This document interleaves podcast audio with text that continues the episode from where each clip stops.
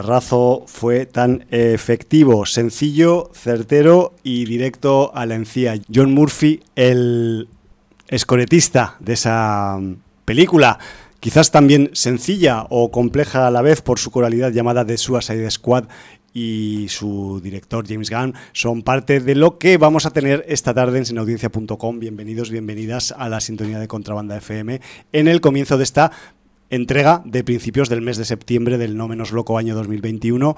Eh, desde el punto de vista del Hum, pues un score, el de, el de The Suicide Squad, pues mm, tan potente como, como lo es la mismísima película y es la excusa sonora que utilizamos para comenzar esta nueva entrega de Sin Audiencia llamada, titulada, denominada, numerada 965. En el micro de control está Javi Aka Ahum y en el micro 1, pero en la posición 2, no el amarillo, el otro, está mi compañero Jordi. Buenas tardes, Jordi. Buenas tardes de no el amarillo, el otro. El otro, porque hay dos más, pero esos no cuentan, porque no sé si te fijas... El, el parcheado con cinta... Verde. Verde. Ese no cuenta nunca, porque ese no lo usamos ni, ni siquiera cuando hay invitados, porque te sale voz de filtro, así como si estuvieras un efecto en la voz, y el otro está un poco más gastadico, que también funciona bien, pero si te fijas, el que tienes tú y el del ribete amarillo son los más pulcros, los más... La, la crema. Los más la crema de Los menos gastados, ya está. Muy bien. bueno, ya os podéis imaginar que esta tarde pues le vamos a dar una, una voltereta más, porque creo que se ha de hablar en términos de, de volteretas a, a, la película tan cacareada del James Gunn de Suicide Squad, la entrega de 2021. Quizás pues aportaremos algún dato nuevo o no, o nos repetiremos con lo dicho hace algunas semanas, pero que sepáis que aparte pues tenemos mmm, contenidos eh, variados extra, que ya veremos a ver cuáles entran y cuáles no, porque como esto, pues a priori podemos hacer unos planes, pero luego sale lo que sale, pues ya un poco lo iremos dilucidando sobre la marcha. Pero lo que sí que debemos hacer es, imagino Jordi, que mmm, contrastar si hemos tenido alguna comunicación con el espacio exterior del estudio 1 de contrabanda, ¿no? Pues la verdad es que sí, hemos tenido pues interacciones con la sin audiencia y además muy curioso porque teníamos en Twitter a Edu Cash sí. que nos comentaba precisamente sobre The Wild Lotus, etiquetándonos. Dice, Sí, sí. ¿es The Wild Lotus la serie del verano HBO? Sin duda. Ese ambiente malsano en el paraíso, la música y la forma de grabar hacen de esta una buena novedad. Eh, ahí Vaquero Jordi ha cogido ya mm, puesto su sello diciendo sí, buenísima. Y, y Edu se reafirma diciendo muy fresquito todo ese rollo. Me acaba de petar mm, el, el- el móvil donde El estaba móvil leyendo el, puto Twitter, pero será posible. Bueno, eh, ¿lo Bueno, ¿crees en que lo podemos recuperar eh, en Eh, algún no momento? lo sé, ¿O bueno, lo, lo mm, leemos luego si no? Lo leemos luego, si no. Nos pasamos al libro de visitas, donde tenemos aquí mensajes. Tenemos a Maese Cola Blanca, Hombre, que nos tú. dice: Muy buenas tardes, sin audiencias de verano. A diferencia de ciertos viejos antipáticos que borran sus mensajes del libro de visitas a la mínima que les trolean un poquito y que carecen por completo del sentido del humor yeye, juvenívolo y transgresor que me caracteriza, ¿De qué habla este tío? supongo que porque Hallenbeck debió borrar algún mensaje, yo qué sé. Yo es que se monta La unas- extraña pareja que tienen unas ahí sus- películas sus, dimes y diretes y luego se quieren arrabiar. incomprensibles para los demás, aparte. Bueno, es, es- es su relación, es una relación amor-odio muy sí, extraña. es un poco ese amor a revolcones, ¿no? Que se tienen. Bueno, pues nos dice, voy a relatar brevemente mis visionados. Boss Level, muere otra vez, esta vez visionada en castellano. Una simpática cinta de acción cómica, repetitiva temporal, con un frangrillo en horas, interpre- en horas interpretativas altas, con un Boss Level final de lujo. 9 sobre 10 jalenbequitos. Fast and Furious 9 es un desmadre sin pies ni cabeza. Tiran de flashbacks de la Toretto Family fichando a John Kay Paracená. Puta. y prescinden de La Roca y del Statham. Muy loca con los autogadgets, dejando a nivel de preescolar cualquier película de James Bond. 3 sobre 10 jalenbequitos. El fotógrafo de Minamata. Excelente dramón antiempresas y provida. Me sobra Johnny Depp, que todo y que lo intenta no sabe actuar. El rol que hace aquí es el de un fotógrafo viejo y alcohólico en horas bajas vitales y que le sirve en bandeja de plata el reportaje definitivo para el y que le sirven en bandeja de, de plata el reportaje definitivo para el Pulitzer. 8 sobre 10 jalenbequitos. Snake Eyes, el origen, floja, muy floja nada más. Menos mal. Peli, spin-off basada en el personaje de G.I. Joe, que no pasaría ni un domingo por la tarde tras la telenovela turca en Antena 3. 3 sobre 10 jalembequitos. Ruido, eh, Chaos Walking, con Tom Holland y Daisy Ridley y Max Mikkelsen. Mira qué nombres, ¿eh? Chaos Walking. Cha- Chaos Walking, ruido aquí traducida. Eso me suena. Pero ya a mí que estén Matt Mikkelsen y Tom Holland ya me dice. Ya, ya- ya me la ha vendido. Cinta de ciencia ficción bastante correcta con un planteamiento muy loco, y muy loco lo pone en mayúsculas, sobre colonias espaciales. No está mal, pero dejan sin explicar un montón de cabos sueltos que necesitarían ser explicados y no lo hacen. Una lástima. 7 sobre 10 jalembequitos. Ah, vale, Jordi. Esta es la de la que dirigió Doug Lyman y que se estrenó hace antes del verano. Sí, la tenía apuntada. Sí, Sí, que es sí, que no- sí. me sonaba Chaos Walking, Chaos Walking y, y eso, y ese está. Aunque el ruido, el ruido, el ruido, el ruido es el que hago yo por la mañana cuando me levanto. ¡Ah! Y luego dice, pues besis de Fresi para todos menos a uno, con la blanca. Ay, qué majo que es. Eh, lo que añadía Ducash, por cierto. a- ¿Has recuperado tu Sí, sí, ya. mm, Esto ha hecho un crash, supongo, porque se, se ha debido actualizar estas cosas que hacen los móviles. que- Que las hacen ellos solos sin que tú se las sin que pidas. tú se las pidas, sí. Ahí Y está, mira que tengo que no haga actualizaciones automáticas, Ya, ya, pero ya. me hace puto caso. Entonces lo que añade es muy fresquito todo ese rollo hawaiano, pero sobre todo me interesa y gusta la forma de hacer rodar más que el contenido en sí y la música ambiental tan buena todo el rato. Ya dije yo que la música y la Sí, sí, sí, fotografía sí. eran para enmarcar. Y luego tenemos por aquí al señor Sudaka que dice saludos, sigo poniéndome al día con los últimos programas, ya solo me faltan dos y vengo aquí a dar un reporte parcial de mis visionados.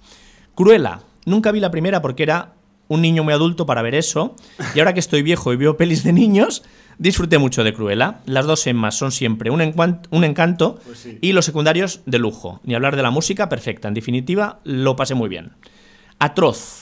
Alguien por Twitter recomendó no verla. Dijo que era demasiado gore, violenta y cochina, así que tuve que correr a verla. Claro. La verdad, aunque es un guion corto y pobre, tiene sentido de principio a fin y no está tan mal. Y sí, tiene al menos tres escenas dignas del ultragore alemán. Que si la ve el Charlie Sheen, seguro avisa al FBI que están picando a gente. No es tan mala como podría pensarse. Dos super super esbirros. Pues no la veía al menos hace 30 años, y aunque se me hizo larga, cuando no están dándose de golpes en la cabeza, fue un placer el revisionado. Bud Spencer y Terence Hill merecen una estatua. Pues la verdad es que sí. Y Matarife. Para terminar, ya hace un tiempo recomendé esta serie eh, documental en su primera temporada que contaba con capítulos de 5 a 8 minutos. Y bueno, la segunda temporada ya va por los 6 capítulos gratuitos en YouTube, en su canal oficial, Matarife, recordemos. Y esta vez son capítulos completamente terroríficos, de 20 a 40 minutos. Es un documento brutal que parece ser de género, pero no. Con imágenes de archivo se muestra cómo se constituye una narcodictadura en Colombia disfrazada de democracia. Un ejemplo del terror, un partido de fútbol para que los paramilitares jueguen con la cabeza de un campesino, mientras el pueblo y su familia son obligados a mirar sentados entre los muertos de una masacre. Recomendadísima para entender por qué como especie somos un fracaso. Sí. Lo anterior, sin ánimo de ser político, claro está o no. Hasta la próxima. Gracias Bueno, por pues yo, cre- yo creo que se, acercarnos han- esto. se ha entendido todo. Sí. Eh, y por último tenemos a Chemix, que dice muy buenas, siguiendo a la recomendación del programa, vi The Witcher Nigh- Nightmare of the Wolf. Y la verdad es que me ha gustado bastante. Creo que en algunos puntos supera la serie y esta versión animada está claramente enfocada a un público adulto, lo cual se agradece. En estos días he visto dos películas de licántropos.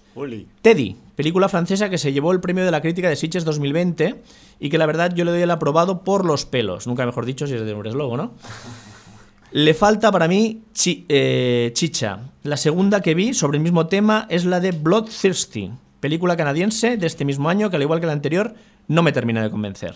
En ambas todo lo dejan para el final y de manera muy floja. Sin duda sobre este tema la mejor que he visto últimamente es Werewolves Within, que a pesar de ser comedia terror, los elementos de terror están mejor logrados. Que por cierto ya la recomendó y todavía no la ha podido ver. Sí, es que esta, no sé si viene de festivales esta temporada, ¿eh? Ah, bien. Esa y la de Bloodthirsty también. Pues entonces, eh, sobre todo. Chemix está adelantando a la temporada. Wearables. Within me, me esperaré porque sobre todo si tengo oportunidad más en Molins que en Sitges de Bueno, che- chequearemos a ver por dónde la programan, porque en breve van a salir ya, pues eso, Sí, informaciones ¿no? de este Sí, tipo. estamos en septiembre. Estamos el- a 1 de septiembre, aunque muy esté grabado. Aunque nos escuchéis el 10 de septiembre. Para que nos escuche dentro de 20 años, Exacto. estamos a 1 de septiembre de Esto es- 2021. esto es una lata de tiempo de esas, ¿no? Que metes ahí Sí, cosas eh, para que alguien la abra dentro de muchos años. Tenemos casi mil latas de tiempo, ¿te das cuenta, no? Sí, estas las 965. Sueltas, sueltas ahí por el hiperespacio. Por el hyperspace. Eh, entonces, bueno, nos dice también que en la Gran N eh, estrenaron The Old Ways, película que podría clasi- clasificarse como de posesiones y que está ambientada en México. Eh, de bueno tiene la incursión en el folclore mexicano con sus mitos y demonios, pero se queda en poco más que eso y una portada que está muy bien.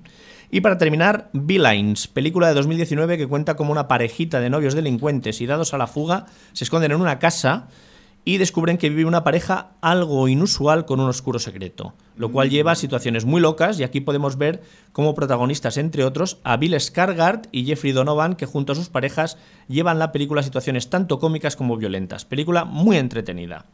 Beelines. Mucho Eh, material. Saludos. Sí, señor. Sí, señor. Pues oye, esto es lo que ha dado de sí el libro de visitas, pero ya veis, muchas recomendaciones y muy interesantes. o sea y muchas que- cosas que no han pasado por el programa, que me refiero. No, que- por eso digo que Fíjate tú, que nosotros hay- hay- hay que tomar metemos, nota. Pero uh, aquí deberes por, por arriba y por abajo, tío. Pero bueno, No damos abasto. bueno. Hacemos lo que podemos con las dos manos. Sí, con señor. una solo sería de flojos. Tenemos estrenos. Tenemos muchos estrenos. Tenemos estrenos, una la hemos visto, los dos, así que vamos a hablar de ella. Sí, supongo que al final de los tres estrenos, Correcto. ¿vale? Y las otras dos, pues eh, de esta nueva oleada de películas y series Marvel tenemos el estreno de Shang-Chi y la leyenda de los Diez Anillos, dirigida por Destin Daniel Cretton. Van a saco, pues hace poco estrenaron La Viuda Verde, digo, La Viuda Negra. La viuda verde, sí. la viuda alegre. Y bueno, pues... pero, pero van muy a saco, Jordi. O sea, no- yo no he visto La Viuda Negra y ya tengo la de las toñinas marciales para también en la cola. Y, y bueno, para los protagonistas de, de la película, eh, le, le ha dado por complicar la vida a cualquiera que quiera leer los nombres. Hombre, sobre todo en porque la radio. aparte de Simu Liu, que es Shang-Chi, tenemos Sí. a Ronnie Chen, Tony Leung Chihuai, Michelle Yeoh, Auquafina o Menger Zhang, que creo que lo he salvado con alguna dignidad después de- bueno, de, tú eres de lo un- complicado que nos han un puesto. tío ahí con los idiomas la harina. sueltos. Sí, sí, sí, sí. Eh, ¿Qué puedo decir? A ver, yo soy un. O sea, a pesar de ser seguidor de Marvel de toda la vida, pero de los antiguos, yo creo que Sanchi no estaban inventado.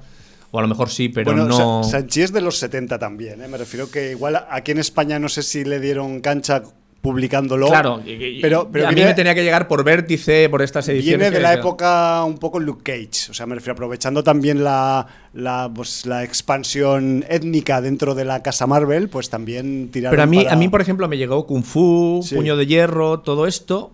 Pero en cambio, Sanchi. Este en concreto no. Yo no lo recuerdo. Ya. Yo no recuerdo haber leído ningún cómic de Sanchi en mi puñetera vida. Sanchi, Y- que se parece demasiado a Sanchis. Sí, ¿no? pero no tiene nada que ver con el, con el exjugador de fútbol. Perdonad la broma fonética. Y entonces, bueno, pues eh, no puedo contaros mucho sobre la película porque no tengo ni idea del Ma- personaje. Más allá de que hemos visto el tráiler, quizás. O sí, porque, porque lo están he visto el tráiler. Yo sí, lo vi el día de, de Suicide Squad. Claro, me- eh, me- porque lo están, lo están fusilando en todos lados, eh, televisión, estrenos de cualquier película que vayas a ver al cine, etcétera. Entonces, bueno, pues eh, sí, he visto el tráiler y quiero decir que a priori no me llama mucho. Yo, sinceramente, Más allá de que es una peli de acción asiática. correcto.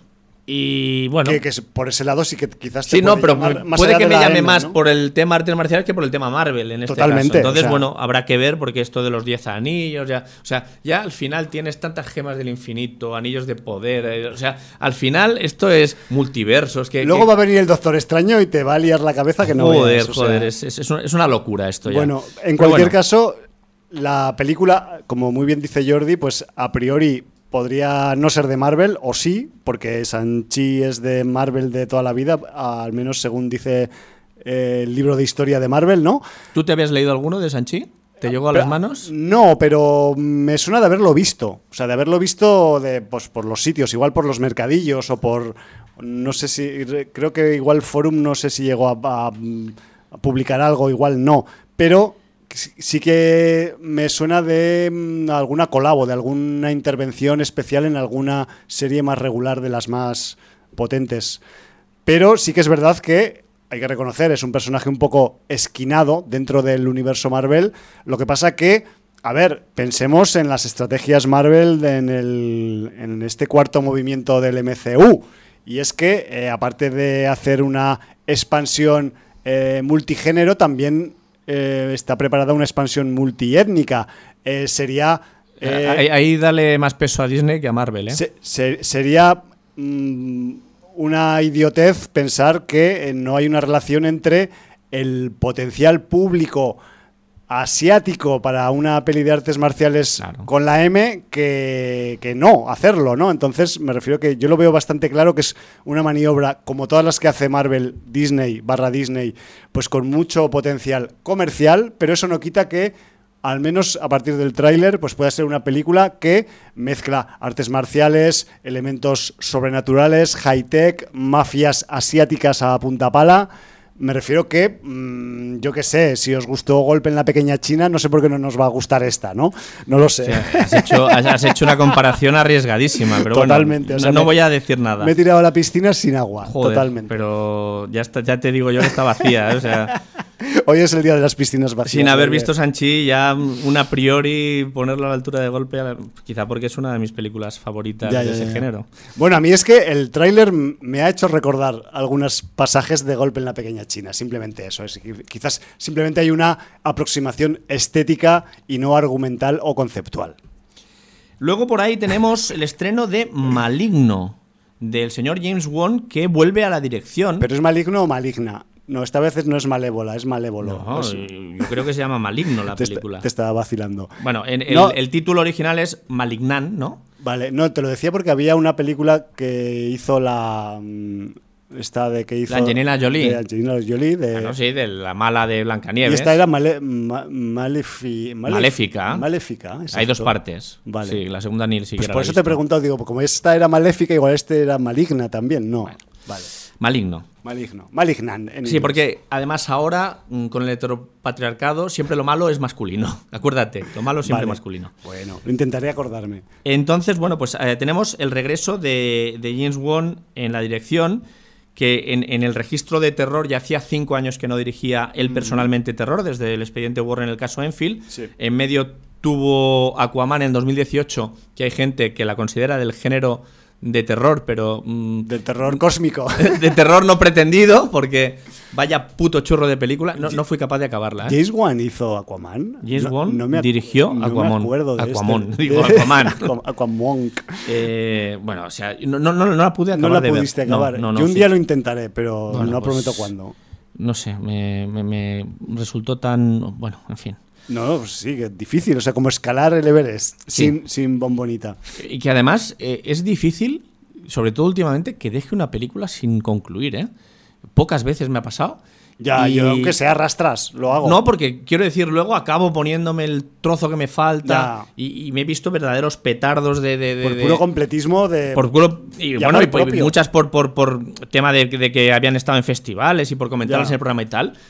Y, y, bueno, O porque- Aquaman, o sea, no es que no haya sido capaz, es que no me ha apetecido directamente. Ya. Pero bueno, mm, sumamos a eso, si quieres, Birds of Prey, tampoco he sido capaz.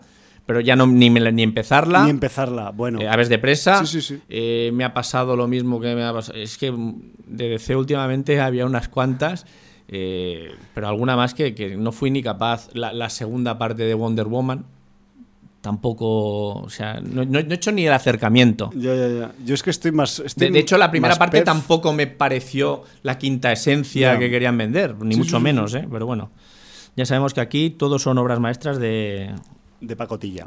Sí. O a priori. De, de- de pronto. Y además estoy viendo que tienen preproducción Aquaman 2, también dirigiéndola, para 2022. Tiene o sea que no se, no se arrepintió. Bueno, ¿La, la taquilla tampoco se arrepintió de esto? Yo supongo que sí. Ya, pero es- por eso te lo digo, porque es extraño que hagan una segunda parte si luego la... Aunque igual está en el organigrama de ellos también, que tiene que haber una segunda parte. Vaya usted a saber. En todo caso, el terror se le da mejor, eso sin Sí, duda. Sí, sí, sí. Está claro. Y, y bueno, veremos este maligno que nos trae. Eh, él también está en el guion junto a Ingrid Bisu y Akela Cooper. Y bueno, en el reparto tiene un montón de nombres. Yo no conozco mucha gente. Veo que en el reparto está un- una de las guionistas, eh, Ingrid Bisu, que sale también ahí en el reparto. Y bueno, principales George Young, Annabella Wallis, Maddie Hasson, Jake Cable, Jacqueline Mackenzie y Michelle Brianna White. Yo, así, a bote pronto, por el nombre, Nos cuesta. me cuesta absolutamente. Quizá viendo alguna cara, luego me pueda sonar más. En fin, eh, sinopsis. Leo dos líneas, que es lo que pone aquí. Madison está paralizada por visiones de asesinatos espeluznantes y ese tormento empeora cuando descubre que estos sueños de vigilia son, de hecho, realidades aterradoras.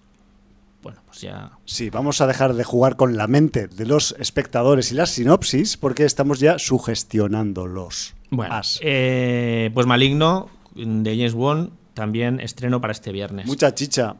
Sí, bueno, pues Sanchi, Maligno. Y ahora tenemos ahí una película de 2020 Sí. que además estuvo en festivales. Repescada de la temporada 2020 de festivales de género. sí, señor. Y que es la película francesa Que en inglés Meander, en inglés. Meander, y aquí la han llamado El Tubo. El tubo. Lo cual tampoco está mal, porque en versión original a algún personaje dice The Tube para dirigirse Claro. al sitio. O sea. Yo bueno, creo que eh, con esto han hecho un poco como a la inversa con el, con el hoyo.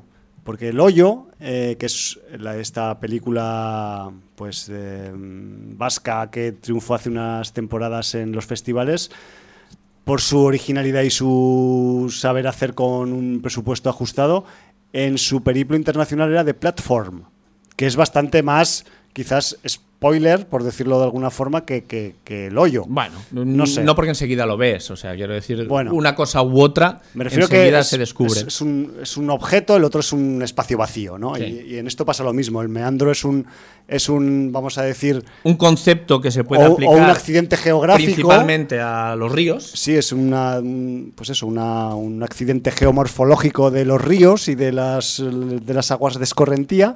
Y, y el tubo, pues tenemos más claro que es, que es un lugar concreto, ¿no? Correcto. Que es, un, eso, un cilindro con cosas dentro o con vete tú a saber. Bueno, este, también hay que decir que eh, de Meandre, eh, pues quizás las sinopsis eh, queman mucho.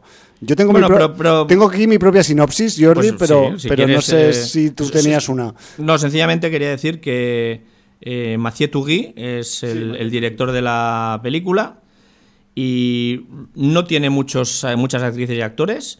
El principal personaje lo interpreta Gaia Weiss, que la conocimos en Vikingos, los que vimos la serie Los Vikingos. que visteis vikingos, sí. Yo la he conocido en esta película, la verdad. Y bueno, pues eh, otros nombres: Peter Franzen, Romain Libert o Frédéric Franchitti.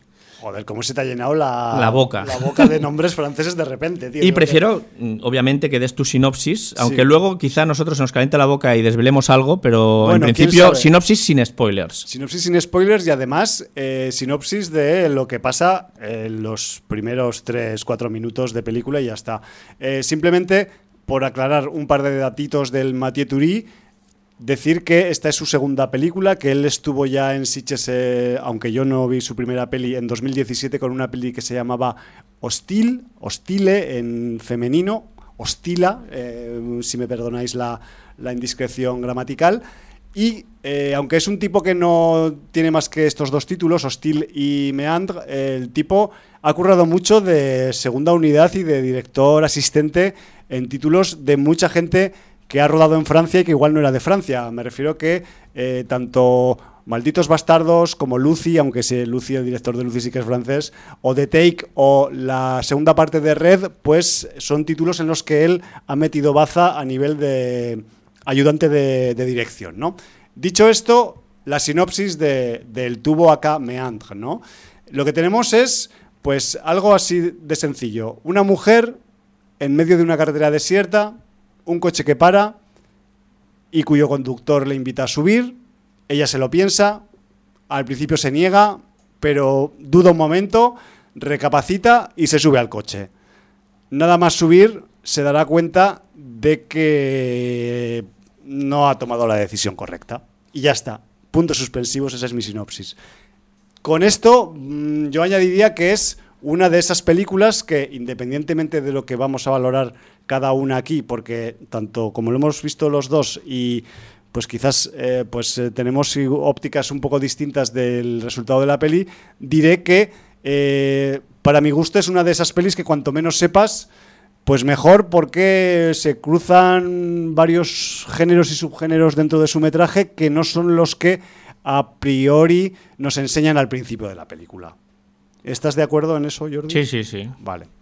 Bueno, y me refiero que con esto, que aunque pues la peli empiece con este con este principio un poco de mm, suspense en carretera mm, cuando cae la noche, una mujer sola y este rollo, pues me refiero que luego el, argumento de la película, cual meandro, pues irá girando variando y, tomando pues eh, em, lugares inesperados que para mi gusto son mm, relativamente originales en cuanto a un registro de peli de género festivalera y que eh, irán combinados con un cierto mm, acongoje y de una marca que va a ser el denominador común, para mi gusto al menos, que es Meandre, que es un denominador que es el survival.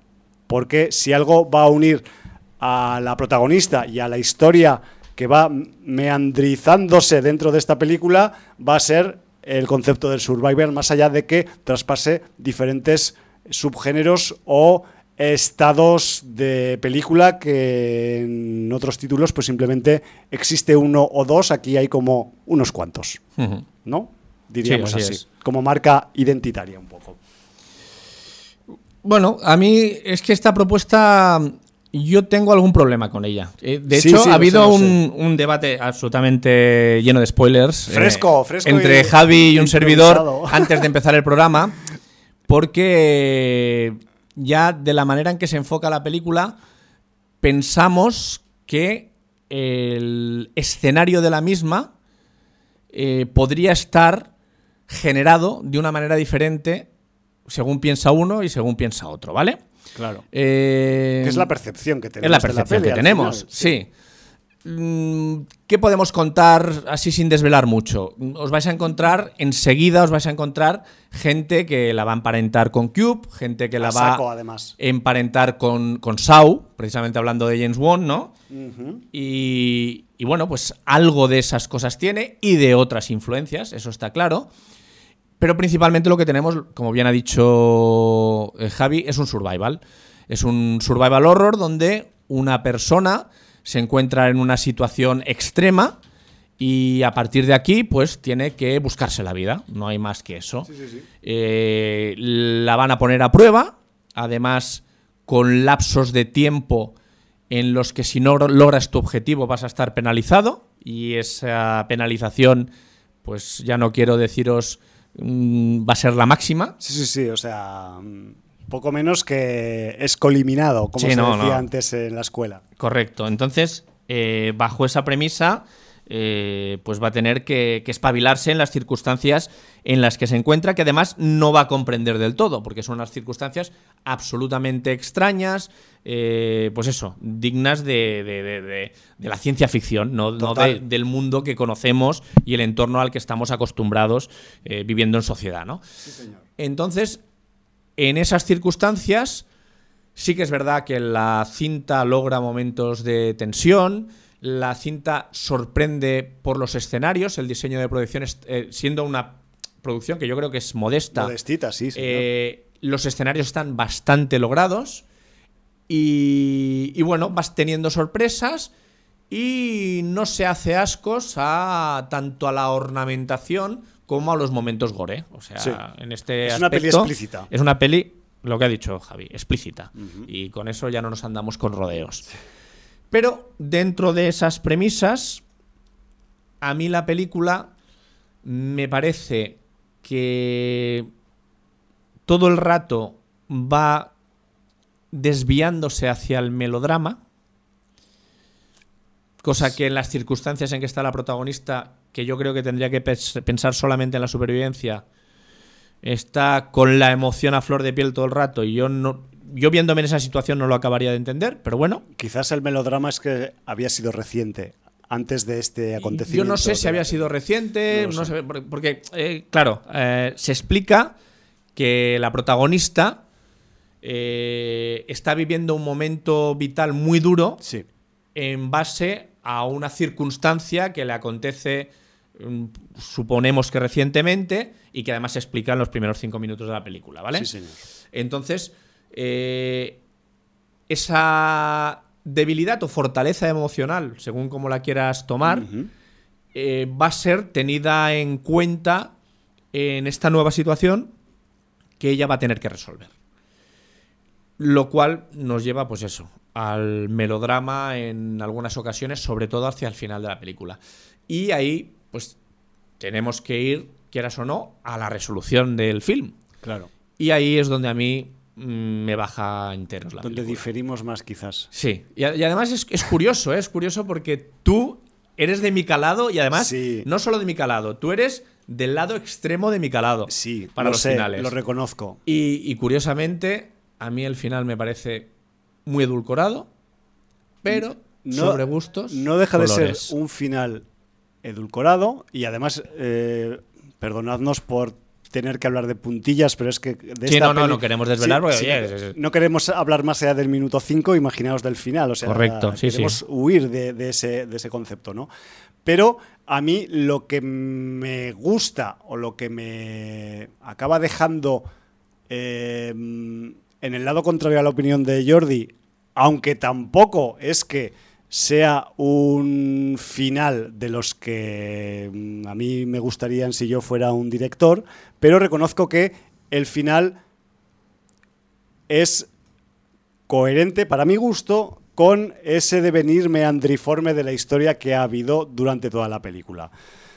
Con esto mm, quiero decir que evidentemente pues es eh, un final que mm, va a generar multitud de opiniones. Me refiero que tal y como estáis viendo aquí que entre dos hay una diferencia del 50%, pues ahí fuera vais a encontrar muchísimas más variaciones en cuanto a opinión sobre el final de Meandre, pero la, cuestión es que el, final simplemente yo creo, dentro de todo lo que nos ha ido contando la película en su metraje, pues es eh, simplemente sorprendente, como ha sido sorprendente quizás alguna de, otra de las fases que hay dentro de la película, y hablo incluso tanto a la inclusión dentro de un subgénero como a la forma en que gira el argumento, ¿no? Porque yo creo que más que el meandro como metáfora del tubo eh, o de un recorrido laberíntico que tiene que hacer la protagonista es también una metáfora de la historia,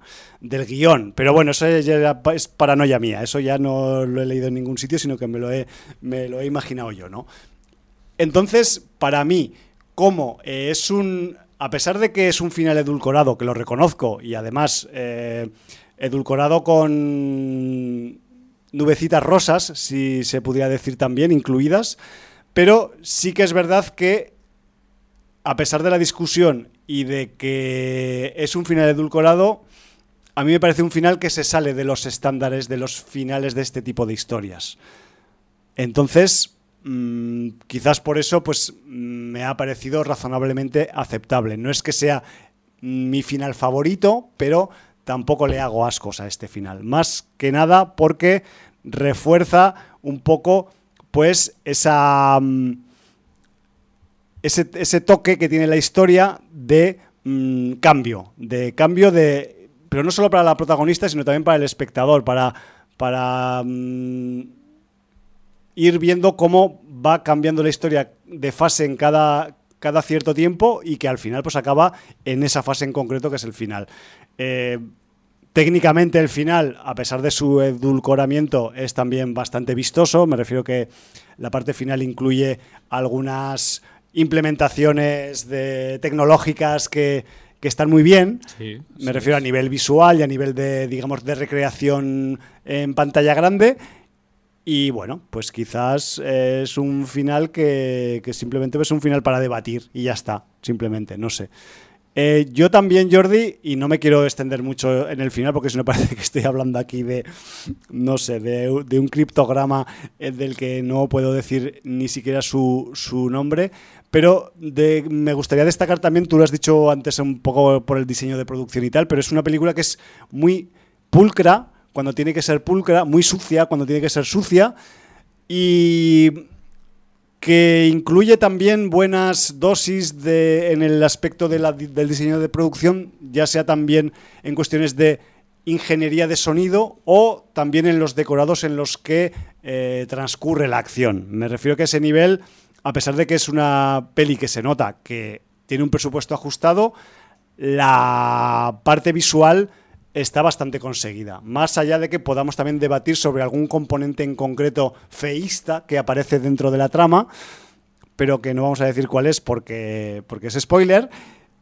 Pero en general es una película que a nivel, pues eso, visual está muy currada. Eh, se nota que el, que el director, pues a pesar de que solo tiene dos títulos como director, pues tiene, tiene experiencia a sus espaldas a la hora de, de las cuestiones técnicas. Y luego también pues em, a mí me agrada que es como tal, como, como, como conjunto la película, pues es que es, un, que es una peli que es una propuesta que está completamente centrada en el género, que es completamente mm, pasto de festival, tal cual, independientemente de la valoración de su final, y que también mm, me parece, pues, mm, por parte de A Contracorriente Films, que son los la gente que distribuye el tubo eh, Meandre en las salas de España, pues un acto de atrevimiento y de, y de, vamos a decir, de valentía, ¿no? De traerse pues una peli como esta a, estrenos en salas. Con lo cual, pues yo que sé, a mí solo por eso ya me vale más que, que, el final pueda ser debatible, ¿no?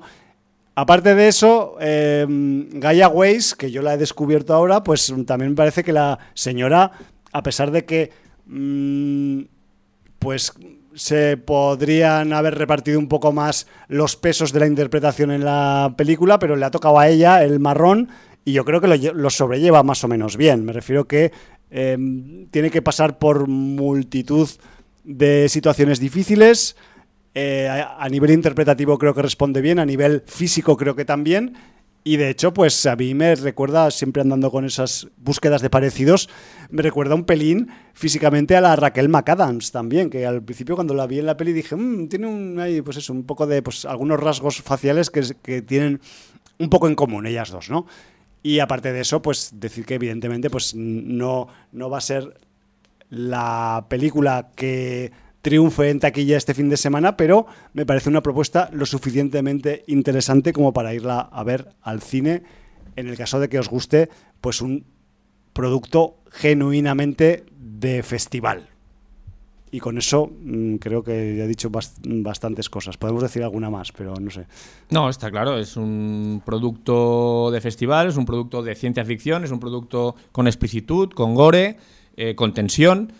Pero a mí eh, lo que he dicho, el final, lo edulcorado que está y el componente metafísico que conlleva, yo no lo acabo de comprar. Pero bueno. Porque puede influir en la interpretación del argumento. sí, y, luego, y luego aparte, que esto para hacer, abrir este debate haría falta que todos hubierais visto la película y evidentemente todas y todos no la habéis visto todavía. Sería como la clave, ¿no? Un poco eh, Está el tema de eh, saber el planteamiento del desafío en qué estado está. Y esto ha quedado súper críptico. Ha quedado súper crítico. Cuando veis la peli. pero además, cuando estoy hablando de Estado, estoy hablando de la definición de Estado que nos daban en física. En la física, sí, señor. Y ahí lo dejo. Sí, sí, sí, sí. Yo creo que más claro al que quiera buscarle un significado. Que vea la película y entonces que decida. Tal cual. ¿Vale? Muy bien. Y bueno, pues ahora sí que vamos a, dar un salto. ¿Qué, prefieres? Eh, vámonos, al vamos al Caribe, ¿no? ¿O qué? Vamos al Caribe. Vale, ¿O qué? pues ¿O venga. prefieres? A mí me da igual, ¿eh? Pero yo... No, por, por comentar un poquito los tres primeros de What If. Ah, venga, va, pues vamos a hacer... De, manera rápida y ya luego meternos en un escuadrón suicida a saco, ¿no? No, no vaya a ser que nos tilden de, de ceitas. No, hombre, quiero decir, cuando el DC hace las cosas bien, se dice también, es que no hay ningún problema. yo lo No- digo. Nosotros lo hemos dicho siempre, o sea, nosotros somos más mar- marvelitas por la influencia que tuvo el cómic de Marvel en nosotros más que el de DC, Porque había más también. también porque había más y fue el que nos llegó, pero nosotros nunca hemos hecho asco a DC, ni mucho menos, y no somos haters de DC, mm, como tampoco somos adoradores de Marvel. Si Marvel hace una mierda, también lo decimos. O sea, Sí, nuestro criterio es disfrutar con lo que nos dan. Cuando nos parece bien, bien, y cuando no. Sí, de quien lo haga. Entonces, bueno, pues. eh, Vamos, a, vamos a guatifear, pues. ¿Qué tenemos en What If? Pues tenemos una serie de animación de capítulos de media horita, muy digeribles, bastante a tope con la información que te muestran en cada entrega. No he mirado, Jordi, cuántos capítulos tiene la serie, porque esto como va semana a semana y mm, Marvel Disney pues mm, los suelta ahí todos eh, cada, cada semana, pues yo no sé ahora si tenemos... A ver no- si te lo puedo averiguar. Nos quedan tres o nos quedan seis, no tengo ni idea. Pero lo que sí que he de decir a nivel general es que What If es, para quien no conozca los eh, cómics What If, porque What If era también pues una serie o una serie de especiales que se publicaban en Marvel en las que se mm, jugaba y se barajaban con las posibilidades de que determinados acontecimientos del universo Marvel hubieran sucedido de una forma diferente, todos ellos supervisados y contados por el vigilante, por The Watcher, creo que es el nombre que le ponen en, en la serie, que es un ser supracósmico que rige y observa las diferentes líneas espaciotemporales que hay en el multiverso. O sea que mm, todo eso es lo que hay dentro de What If y diréis, pues carajo, es que claro, What If, puedes hacer un What If de lo que se te ocurra. Pues claro, evidentemente, y además con la cantidad de colecciones de personajes de, épocas en las que ha transcurrido el multiverso Marvel, pues realmente, claro, What If es como eh, darle mm, carta blanca a un guionista, por decirlo de alguna forma. Y es un poco ese juego el que, al menos, ese espíritu es el que tenían un poco los cómics What If, que yo cada vez que encontraba uno me lo compraba sin saber de qué era, porque es que, no sé, me, mm, me chiflaba esta idea de, de alterar ¿no? las historias oficiales de, de los personajes o de los grupos y joder, pues, eh, pues llegué a almacenar unos cuantos al final con, con, esta, con este afán ¿no? de- de conocer historias alternativas. Y la serie de televisión, pues evidentemente eh, acoge ese, ese espíritu de línea temporal o de argumento alternativo y en cada capítulo nos da pues un task, un a probar un poquito de qué hubiera pasado si determinado acontecimiento o determinado personaje en el universo Marvel hubiera sido cambiado por otro o, le hubiera sucedido algo diferente a lo que oficialmente le pasó, ¿no? Y, esa es un poco la premisa con la que eh, la serie What If, totalmente de animación, pues se mete en los fregados del universo Marvel. Correcto. eh, la serie tiene 10 capítulos por temporada. Diez, vale. eh, y la serie se empezó a trabajar en 2018, con lo cual en 2019 yo creo que ya había hecho mucha cosa y Sí. por eso la voz original de Chadwick Boseman está en los capítulos en el capítulo 2 Sí. de, de la serie. Eh, de los 10 episodios de esta temporada eh, tenemos cuatro estrenados, porque además creo que hoy salía el cuarto. Los estrenan los miércoles por la mañana cuando nosotros ya estamos currando. Entonces es imposible que lo hayamos visto, al menos mm, para mí y para mi persona, y traemos vistos los tres primeros. Correcto. Y bueno, pues el, para quien quiera saber Sí. quién es el protagonista del cuarto, es el Doctor Extraño. Y bueno, eh, decir que todos los capítulos son presentados por eh, el vigilante. El vigilante, Watu, que está interpretado por Jeffrey Wright, han intentado conservar todas las voces originales del MCU, de todos los personajes que salen, pero aquí, aunque actores importantes y actrices importantes eh, y consagrados han prestado su voz, Sí. digamos que el elenco de oro Sí. Los súper bien pagados de la MCU, como podrían ser La Robert Downey Jr., La cúpula. Chris Evans, eh, Scarlett Johansson, Exacto. Chris Hemsworth y tal. No, Chris Hemsworth sí que dio la voz, ¿eh? Sí. Sí, sí. Pero porque tenía que hablar poco. Eh, no están, Vale. ¿vale? Vale. Tienen otros dobladores que más o menos los imitan. Pero vais a encontrar al Michael Rooker, a la Natalie Portman, al Jeremy Renner, Sí. al Dominic Cooper, Josh Brolin, eh, Tom Hiddleston, Sebastian Stan, o sea, están todos, ¿eh? Están la mayoría. Samuel L. Jackson. El propio Chadwick Boseman. la Hailey Atwell, el propio Chadwick Boseman y luego pues eh, algunos ilustres que no vamos a decir los nombres porque en algún capítulo mm, decir ese nombre podría ser un spoiler. Sí, de hecho, tú- creo que tú ya has hecho alguno también sin quererlo evitar, pero bueno, no, no voy Bueno, a. yo he dicho nombres de, de gente En- que está en el En Marvel. en Marvel, ya está. Sí, sí, sí. sí. Eh, Pero has dicho uno en concreto que, bueno, pues, que alguno si- le habrá dicho. si tú no lo recalcas, no- no. no lo voy a recalcar porque si no te reafirmo en el spoiler. Bueno, pues eh, decir que bueno que este vigilante, que es uno Sí. de los miembros de la raza extraterrestre de los vigilantes, eh, no solo observa el universo, sino que observa el multiverso. Ya estamos otra vez de vuelta con el multiverso. Esa puerta que se ha abierto, sobre todo con Loki, y que nos da La- alas. La culpa la tiene Loki realmente. Que nos da alas para que los guionistas puedan hacer lo que quieran. Claro, y qué, qué mejor que hacer un what if. ¿Qué pasa si no hay un solo universo, si no hay un multiverso y las mismas personas enfocan los hechos de una manera, o, o los hechos por causalidad y casualidad transcurren de una manera diferente en otro multiverso, en otro universo paralelo eh, al, al que eh, conocemos, y entonces hay un cambio en el desarrollo de los acontecimientos. un desdoblado de la línea La línea temporal varía y entonces en dos universos que tienen las mismas situaciones y los mismos personajes, las circunstancias cambian y el desarrollo de los hechos eh, difiere absolutamente. El primer capítulo nos mete en la situación, en el what if, de qué hubiera pasado si hubiera eh, habido un problema al ponerle el suero del supersoldado al Capitán América y se le hubiera inyectado al agente Carter. Tal cual. Tal cual. La misma situación, ¿eh? O sea, las situaciones son calcadas a las que conocemos A las que hemos visto en las películas también. Y entonces, bueno, pues a partir de aquí nace el capítulo. Sí, me refiero que también vais a ver eh, situaciones y momentos y escenas que, di- que diréis, hostia, esto lo he visto yo en carne y hueso, no en dibujicos. Y es que están prácticamente calcadas de las películas para, a partir de esa escena, variar Correcto. la- la- el argumento del capítulo en cuestión, ¿no? Segundo capítulo.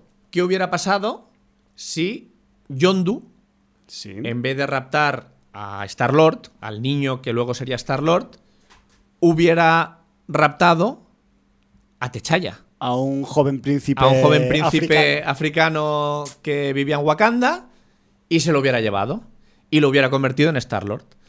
Entonces, bueno, un pues Star-Lord negro. tienes a, a haciendo Star-Lord. Lo, lo alejan de Wakanda y, bueno, pues Lo crían en una nave espacial. asume, asume el personaje de Star-Lord y pasa a ser, pues, Star-Lord. Entonces, bueno, pues eh, en este contexto, pues tienes el segundo capítulo. Tercer capítulo. Aquí no se debe conta- contar mucho porque es el capítulo más detectivesco, de alguna manera. sí. Porque además el protagonista real del capítulo no aparece hasta el final. Ya. Sí diremos que aparecen principalmente los Vengadores. Vamos a decir que es un capítulo centrado en el mundo vengador. Sí, o sea, cuando el, el Nick Fury, Nick Fury quiere juntar a un grupo para defender al planeta de superhéroes que sean los Vengadores. Y entonces el punto de partida es cuando encuentran el Mjolnir en medio del desierto, el agente Coulson con un Sí, equipo señor. que está investigando y dicen, ¿quién debe ser el dueño de esto? Claro. Va a venir a buscarlo. ¿Va a venir Stan Lee a tirar de la furgoneta para intentar llevárselo? Eso no sale en el What If, pero bueno. Eso sale en mi Entonces, cabeza. con esa premisa y ese punto de partida, se, se hace el tercer capítulo, donde pasan muchos acontecimientos y que quizás sea el más sorpresivo por el giro final. Más loco, es muy loco. es muy este- loco, es muy este loco, la verdad. capítulo. Ha habido mucha gente que ha dicho que el exceso de humor en la serie, no, sobre todo en el capítulo 2 y 3, no le ha acabado de hacer el peso. Ya sabemos que el humor en Marvel, eh, a pequeñas dosis sí, pero hay gente que le satura. A ver, De- en, el- en decir el mundo que- Guardianes, ya de por sí, eso es un salud en directo. Gracias. en el mundo Guardianes ya hay Sí, de por sí en las películas. Sí, que además hablaremos ahora de James Gunn. Sí. Y, y ya le va este rollo a James Pues Gunn. sí. Pero, Pero, sí que es verdad que en el tercero yo igual le hubiera. Sí, ahí sí que lo he notado más. lo Sí, porque además, además es muy curioso. Porque, Porque pasan cosas muy chungas en Claro, el capítulo es, es- 3. es tragicómico el Es- tercer es- capítulo. muy porque cabrón. pasan cosas muy chungas, muy O sea, cabronas. porque sabemos y- que es un what if, que si no estaríamos llorando aquí. ¡eh! eh, comparable al Snap en Sí, pequeña sí, escala, tal ¿no? cual, tal cual. Eh, decir que el primer capítulo es quizá el más de Sota, Caballo y Rey, el más eh, normal, el más serio también. Sí, más basado pues en el- los acontecimientos del First Avenger, ¿no? De la película. Correcto. Eso sí, me sorprende que la gente Carter con el suero de super soldado sea mucho más fuerte y cañera que el propio Capitán América. Hombre, si parece Hulka, tío. Madre mía. O sea, le si- Madre mía. Le sienta mejor. Yo creo que porque el Steve Rogers original es un enclenquillo. Y la Halle Atwell ya y es ella ya un- está fuertotita, ya está. Ya una es británica- Una gente de británica y. Preparada y dura, en la lucha. Entonces, pero sí, yo, yo también me quedé flipo y dije, joder, pues si es que es. Esto es un rollo Hulka, colega. O sea, vaya. vaya Sí, sí, la primera aparición en la carretera, por decirlo así. Sí, Es tal brutal. Sí, sí, sí. Pero bueno. eh, el segundo capítulo está bien. Sobre todo porque a ti, cuando sale el amigo Michael Rooker, Michael te tiene el corazón robado. Sí, pero ¿sabes qué pasa? Y lo voy a contar en antena también, que el mismo día vi a Michael Rooker en el Escuadrón Suicida y luego por la noche me lo vi en el capítulo del What If. Entonces dije, mira... Mala hoy- vida le dan a hoy- Michael Rooker en el escuadrón. Hoy ¿eh? es un día Michael Rooker, yo qué sé, sí, bueno, de eso ya hablaremos ahora. De hecho, yo por- con los pelos me siento un poco Michael Rooker, ¿eh? Sí, o sea, voy camino, Hombre, el- el- voy camino de, de Savant. El principio de la película es Michael Rooker total. Es, Ese- escena es suya. Él el prólogo, él es el prólogo, Él es el de, prólogo, de sí, la señor. película, pero de eso hablaremos luego. Sí. A mí, o sea, el- dicen por ahí que no sé cómo le cuál le ha gustado más a la gente o así, pero a mí el, el capítulo 2, el del Techala, pues como que me ha, mm, me ha entretenido más, aunque sabemos un poco qué podría pasar en el caso de que esto hubiera ocurrido. Me refiero que no son argumentos especialmente originales más allá del cambio que se produce en determinadas funciones del argumento. Sí que me ha gustado mucho eh, la coralidad. O sea, sabemos que también las historias de Guardianes de la Galaxia son todas hipercoralísimas, eh, corales del carajo, o sea, eso son tres óperas juntas, pero es que en el capítulo 2 de What If se ha mantenido e incluso se ha implementado un poco. Me refiero que mm, todos esos invitados especiales que hay en las subtramas de los Guardianes, hay muchos de ellos aquí y además les están poniendo voz sus actores y actrices originales. Me refiero que a nivel de em, conclave actoral, quizás es el más gordo de los tres. Entonces, Y eso que el tercero también tiene mucha coralidad, tiene, ¿eh? Lo tiene, pero es que, claro, como el segundo, Sí, es, el segundo el es- segundo es un festival. Es espacial, pues claro, en el espacio, eh, ya sabéis, eh, cachondeo. O sea, esto es. Sí. Igual te sale uno que pensabas que era de la subsaga del, del trueno, luego te sale otro que, te, que no te acordabas que salía en otra subsaga dentro de los Marvel, y, y me refiero que ese nivel, pues ese quizás el capítulo más mm, echado para adelante, ¿no? Para mi gusto. Sí, ahí, ahí también yo he leído que no ha gustado mucho, por no decir nada, Sí. que a un supervillano le hayan dado un papel de alivio cómico clownesco. ¿Y sabes a quién me refiero? Ya, eh, sí, pero Todo, todo que, todo y que su enfoque filo- fisolo- eh, filosófico. filosófico tiene razón. O sea, Claro, pero pero eso, ya lo tenía en las Antes películas. de, sí. Claro, o sea, realmente te das cuenta de que.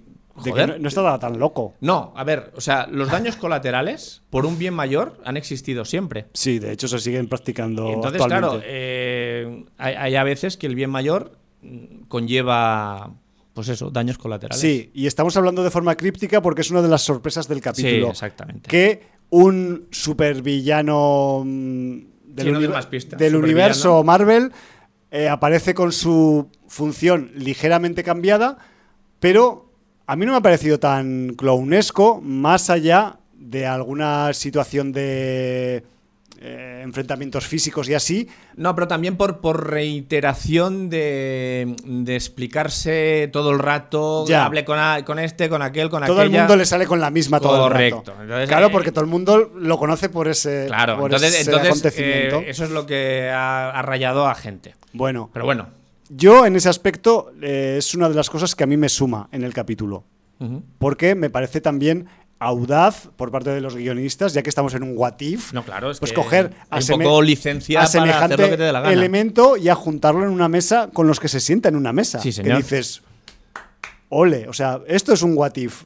Mm, O sea, pegarle la voltereta a un concepto, a un personaje que lo tenía súper parametrizado, súper encasillado, ¿no? Sí, sí. Y no sé, en ese aspecto a mí me ha- y quizás es una de las cosas que también, más que salga el propio Chadwick Boseman, que también es motivo para la gente, ¿no? Que, que- se pueda recuperar, pues, eh, la, aunque sea la voz de este, de este actor fallecido, pero que, que en, general es uno de esos puntos que, que, que son de los destacables del capítulo.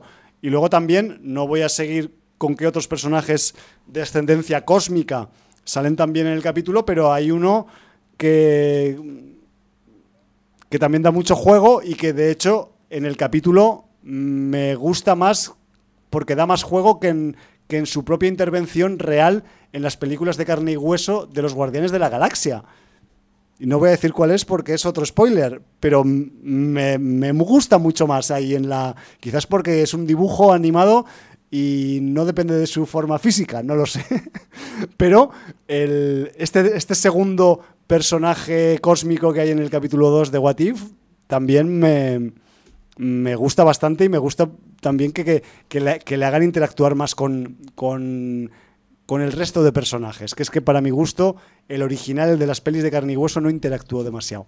Se le sacó poco partido. Por cierto, capítulo 2 con girito final. Ah, hombre, claro. No es escena post créditos, pero como si lo fuera, porque eh, ata un cabo suelto y Y de- quizá. y desata de- otro. Claro, quizá de rienda suelta a un capítulo propio. No Vale, lo sabemos. llegados a este punto voy a decir una cosa de los What If, ¿vale?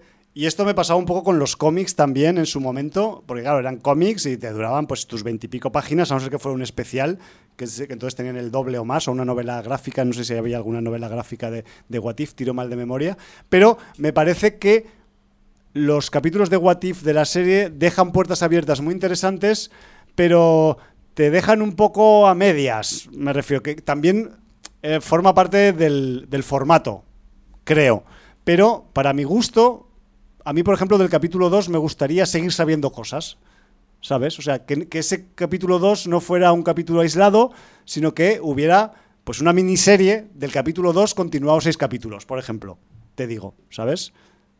Y en el 3 medio me ha pasado también. Entonces, como que sepáis que, que sí, que, que es un what if, pero que dura media hora y que va a llegar un momento que se va a cortar, te vas a quedar ahí con, "¿Eh? ¿cómo?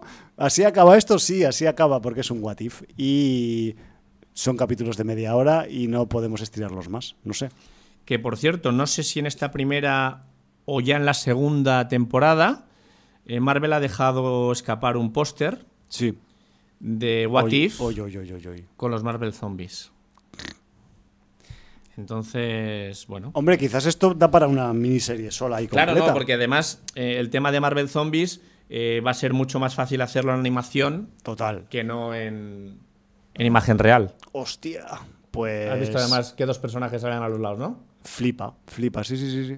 Bueno, que además son dos de los personajes insignes de, de la serie de Marvel Zombies. De- de- sí, claro. Y de todo Marvel en general. Bueno, sí, claro, evidentemente. ¿Qué decir, no? Sí, sí, sí, sí.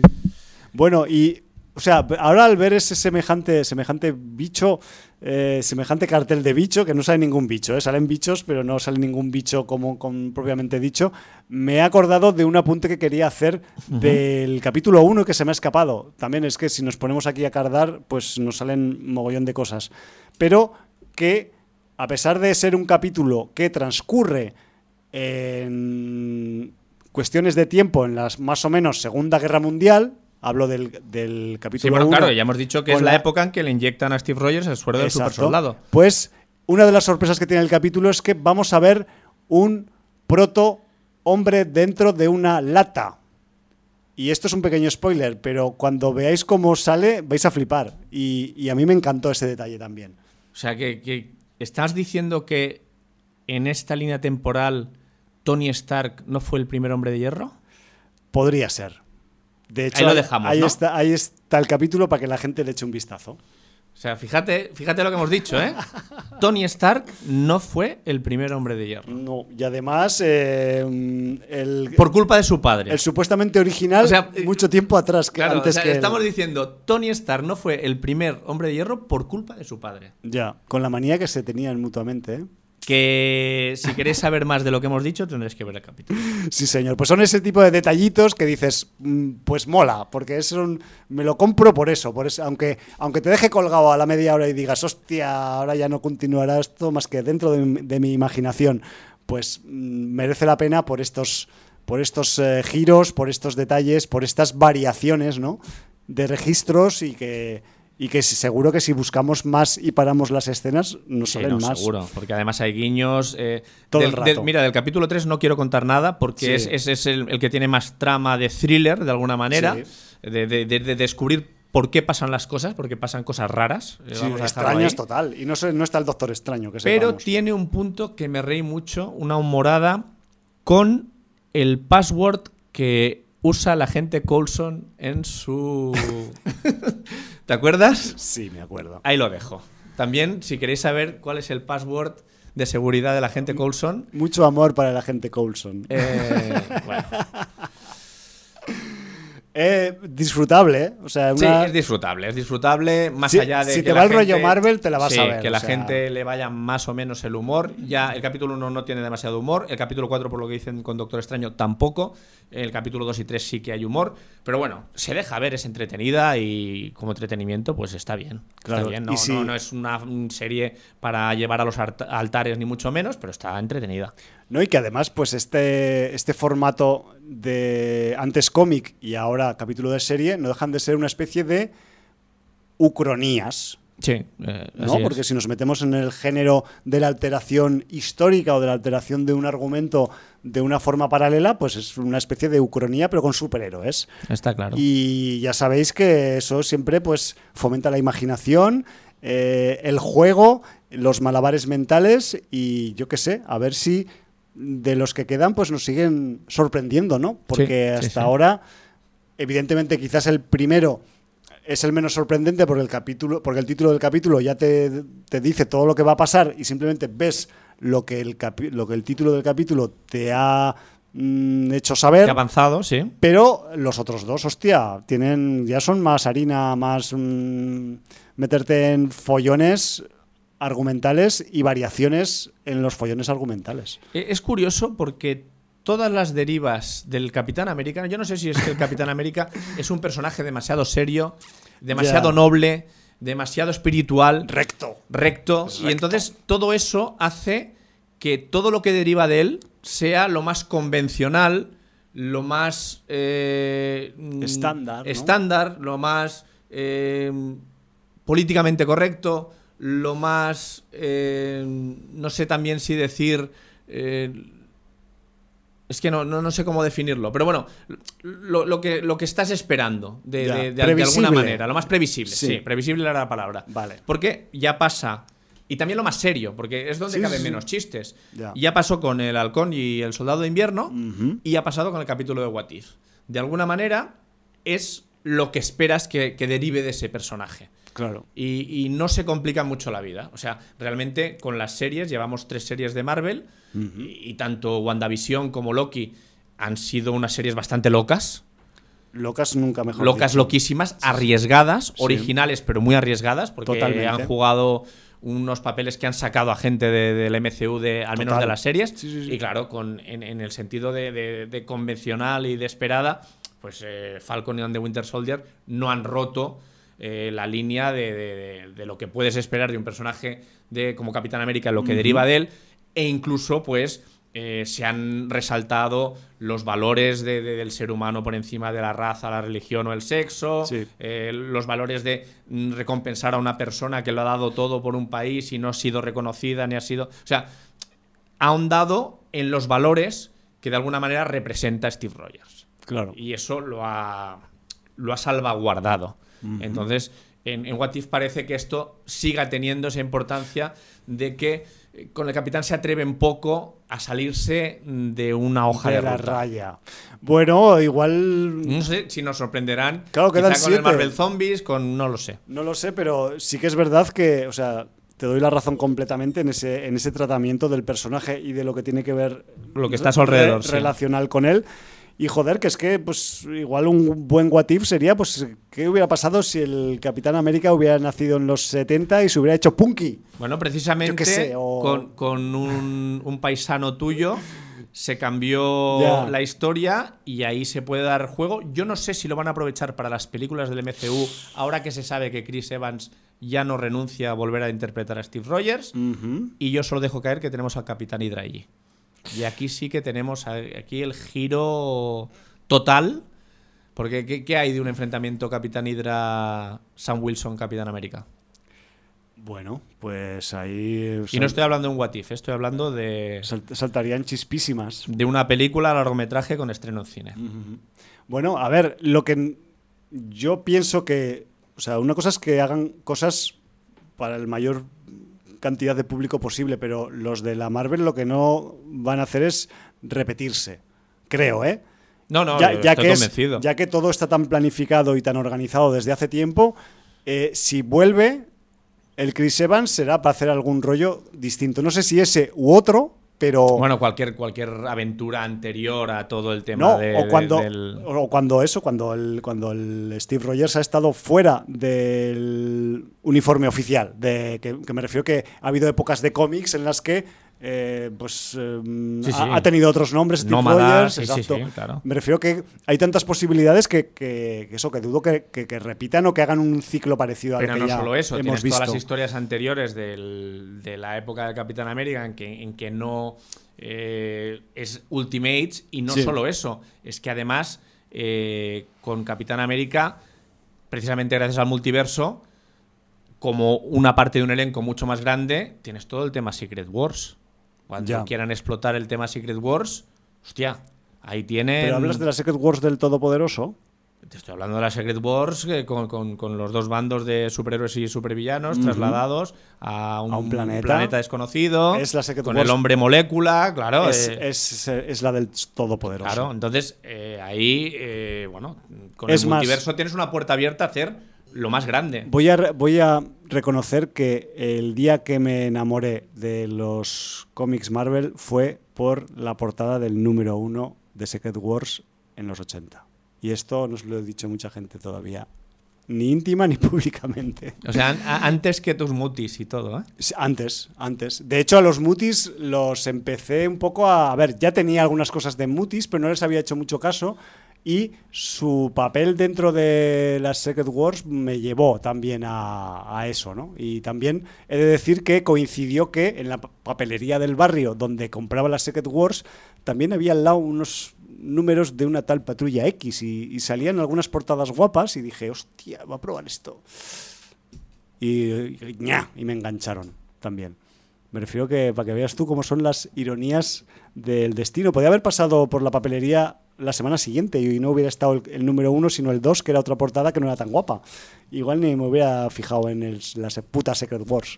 Y aquí estamos en la puta sin audiencia. En fin, muchas, muchas coincidencias y también se podía haber hecho un what if, ¿no? De la historia propia de cada uno si no hubiera hecho o hubiera hecho otras cosas eh, cuando tomó algunas decisiones. De hecho, es algo que se puede como em, motor argumental de un argumento, de una novela, de una serie, de una peli, pues es, eh, es brutal porque te ofrece, pues eso, em, posibilidades a mil. Sí, señor. Vamos a tener que dejar Sí. el What If porque tenemos eh, una deuda con el señor James Gunn. Tenemos una deuda y además eh, no vamos a decir que es de sangre, es de, es de risa, es de humor, ¿no? Y, y aunque ya pasó por aquí, por el programa, en los programas especiales con Sí. invitadas y invitados especiales de este mes de agosto de Suicide Squad, Tú no lo habías visto y yo no estaba, entonces Exacto. pues ahora nos vamos a dar el gustazo, nos vamos a regalar porque hay que regalarse con- de vez con- en cuando.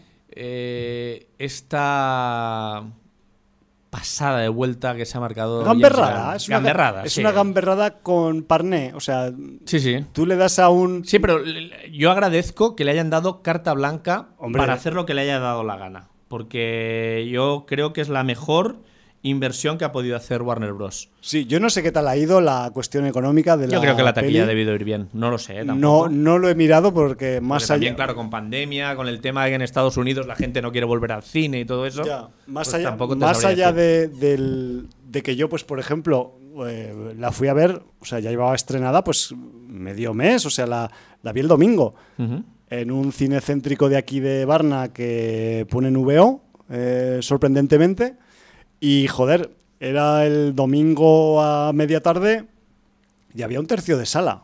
Que dices, En versión "Hostia". original. En versión original, en domingo, con estrenos en salas contiguas tipo Candyman, tipo Free Guy, o sea, pelis más nuevas y tal.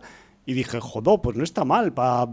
Y luego, claro, ves la peli y dices, hostia, pues eh, yo no sé si esta señora que tenía al lado eh, se hacía una idea de lo que venía a ver o no, porque había también gente de edades diversas, no había, no había solo eh, fans del cómic o jovenzuelos, sino que había un público pues de, de todas las edades, por decirlo de alguna forma, no, menos niños. Y joder, pues me, me dio como buena impresión, ¿no? Es decir, vengo, vengo tarde a ver la peli porque ya han pasado un par de findes desde que la estrenaron y aún así está esto así, pues, pues mola. Y, además para ver esto que hemos visto, ¿no?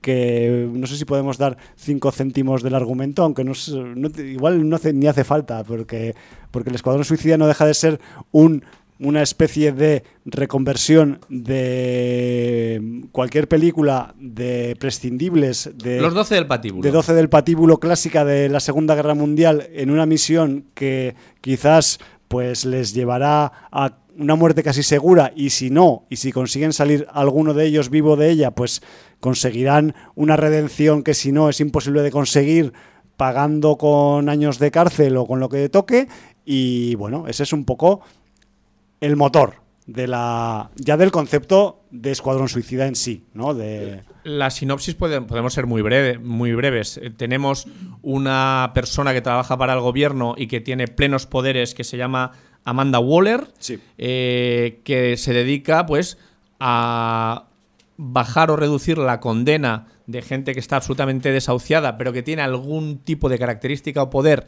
que le hace especial en la lucha para solventar mm, situaciones en que el gobierno no puede ir abiertamente con sus tropas o con el ejército o, o con eh, que se vea que es el, el propio gobierno el que está haciendo algo y entonces pues manda a estos prescindibles para que intervengan y le salven la papeleta al gobierno a cambio, pues, o de reducir su condena o incluso conseguir la libertad.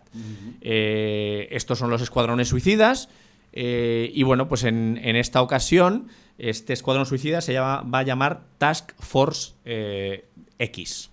Sí, el nombre, digamos, eh, técnico dentro de la administración gubernamental. Eh, De partida, de punto de partida, vamos a decir que lo primero que tienes es un poco el reclutamiento y los personajes que van a ir escogiendo para formar este escuadrón suicida. Pequeño spoiler, pero se ve enseguida que quizá no sea el, único escuadrón suicida que salga en la película. Sí, porque mm, hay una operación de mayor envergadura de lo que parece. Sí, de hecho, eh, son enviados a un lugar aparentemente en el Caribe, un- en Centroamérica, que se llama Corto Maltese. Una, curiosamente, se llama pues como el personaje de Hugo Pratt. Sí, ¿no? señor. La, Eh, la digamos isla que es, una es isla. un- una isla ficticia. Sí. No la busquéis porque no está.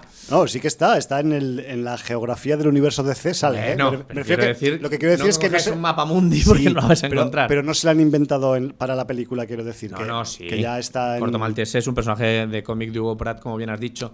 Eh, por cierto, que está rodada en Panamá. Sí. O sea, la, La parte tropical la parte de la tropical peli. que veis de la película, eh, el enclave donde está es Panamá. Y, y bueno, pues entonces, eh, a los 5 o 10 minutos de película ya tienes este eh, comando bastante sui generis. Comando que a veces eh, está formado por elementos que a priori pueden parecer incompatibles, incluso incomprensible que les hayan llamado para esta misión. Sí, no, porque es que además, eh, en algunos eh, de estos eh, tipos y tipas está claro el poder que tienen, pero a veces el poder ni siquiera te lo, te lo llegan a decir porque ese personaje no llega a desarrollarlo en ningún momento de la película. Y entonces te quedas Porque- un poco. Porque no le dejan. Sí, entonces El te quedas un no poco con el intríngulis y de hecho uno de los personajes más graciosos y, y más freaks. y- Es muy raro, es muy Sí. raro, es rarísimo. Y más bizarro eh, de, de- de toda la película, pero que se ganó mi corazón desde el minuto uno, debo decirlo, Sí, sí, a pesar de que en un momento dado te dicen... Causa rechazo. Sí, te dicen... eh, ¿Qué superpoder tiene? Y dice, no se sabe, pero mató a 24 niños. No dice mató 24 personas, mató 24 niños. Así es. O sea, eso te lo dejan caer en el minuto 8 de la película.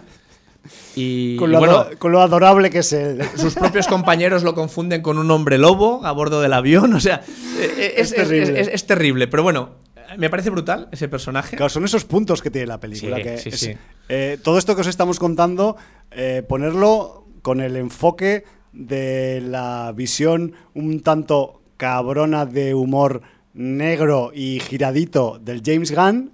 Quienes no hayan eh, visto sus pelis de la Marvel, que, que en Marvel está un poco suavizado, pues quizás eh, podrían ver Slither, por ejemplo, para hacerse Sí. una idea Sí, que, tiene muchos elementos Slither comunes. tiene más la línea gamberra que puede tener Escuadrón Suicida, Sí. pero también podemos decir que si juntas Guardianes de la Galaxia con Deadpool y un equipo creativo con Coca Infinita, pues tienes o- el Escuadrón Suicida. psicotrópicos Sí, variados, Sí, o sea, sí. es, es- es así. Y bueno, y luego tienes personajes, por ejemplo, el personaje que interpreta Nathan Fillion, cuando descubres su superpoder, es que te llevas las manos a la cabeza. Claro, dices. O al estómago para aguantarte la risa. Claro, o sea, di- dices, bueno, ahora entiendo por qué lo han traído. Y, pero lo, lo sa- lo sabes medio minuto después de que empiece a ejercitar su poder, ¿no? O sea, eh, bueno, es, es- es brutal, es brutal. Y a partir de aquí, bueno, pues eh, desembarcan estos prescindibles en Corto Maltese y otros prescindibles también desembarcan en Corto Maltese. Y con todos estos prescindibles tienes al final un grupo protagonista que va a ser el que lleve a cabo la misión la final. misión suicida que es revertir el- la orientación política a priori de lo que hay en la isla. Sí, pero digamos que la isla esconde un secreto Sí, vaya secreto. Y, y además, eh, este secreto, yo no sé si se puede clasificar, calificar de supervillano, yo creo que sí. Hombre, Es, eh, es también el, el supervillano más quiche, más eh, raro, más... Es que no sé cómo definirlo. bizarro, Bizarro, cósmico. Bizarro cósmico. Porque es cos- igual es un pequeño spoiler decir Bueno, que es bizarro cósmico. cósmico. Pero es, Es que, cósmico, pero es que el bizarrismo de la Tierra no tiene rival con, el, se le queda pequeño. con el bizarrismo que puede haber ahí fuera. Entonces, claro, Sí, sí. es una muestra. Y, y bueno, mucha, pues, mucha droga en el guion. Pues ¿eh? realmente ahí tienes también eh, los personajes de Idris Elba y John Cena que rivalizan en ver quién la tiene más larga. Sí, además de una manera absolutamente testosterónica, pero delirante. Eh, Girado, todo girado, ¿eh? todo O sea, girado, aquí sí, sí, está sí. todo Siempre girado. tiene toda una vuelta de tuerca más de la que esperes. Y, y bueno, luego tienes eh, el personaje, creo que es el. el- es que no me acuerdo Es- cómo se llama. es que todo es el- muy- es el Capaldi el que hace de- del hombre que, el que lanza las. Las ronchas, por decirlo de alguna manera. Eh, si es el hombre del el hombre que lanza motas, pero motas de colores, pero es que no me acuerdo cuál es el, el Bueno. nombre del señor. Ahora te lo buscaré. El Peter Capaldi. Ese. Sí, señor. pues eh, también es un personaje eh, que además por una relación eh, que tiene especial con su madre, Es eh, brutal, todo es- lo filtra y todo lo, lo mira a través de un To- prisma Todo lo interpreta de una eh, forma. muy curioso. Eh, luego mm, tienes también el, como no, a la Margot Robbie haciendo de Harley Quinn, que hay algunos momentos donde está en su plena salsa. Espectacular. Está espectacular. Todo lo que tiene que ver con la con esa fortificación donde pasa una parte del argumento.